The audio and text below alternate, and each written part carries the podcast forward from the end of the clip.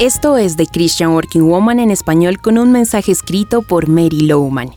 En los episodios de esta semana compartimos principios bíblicos que te ayudarán a tratar con personas difíciles, en especial en tu trabajo. Vamos con el quinto principio, hablar palabras amables. En la Biblia encontramos dos versículos en el libro de Proverbios que nos enseñan la importancia de hablar con amabilidad.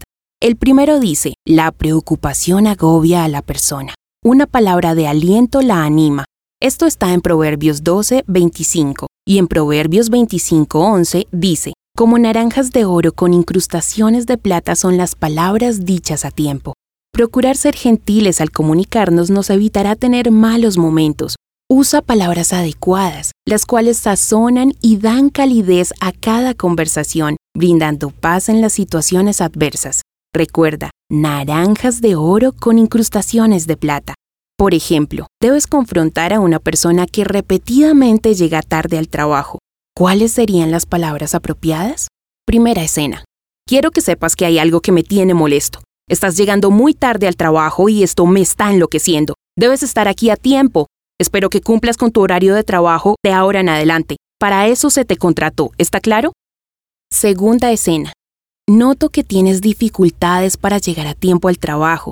Quizás tengas una buena razón, por eso quiero pedirte el favor me avises para poder organizar el mejor tiempo. Quiero proponerte que reduzcamos tu hora de almuerzo o si pudieras quedarte hasta más tarde para compensarlo. Pero primero quisiera saber, ¿hay alguna razón que te impida llegar a tiempo que podamos revisar?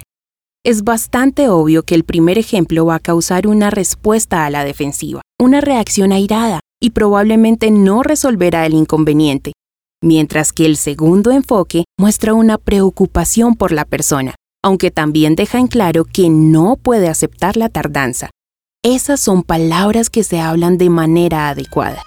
Encontrarás copias de este devocional en la página web de christianworkingwoman.org y en español por su presencia radio.com. Búscanos también en tu plataforma digital favorita, estamos como The Christian Working Woman en español. Gracias por escucharnos. Les habló Mónica Mateus con la producción de Sara Durán.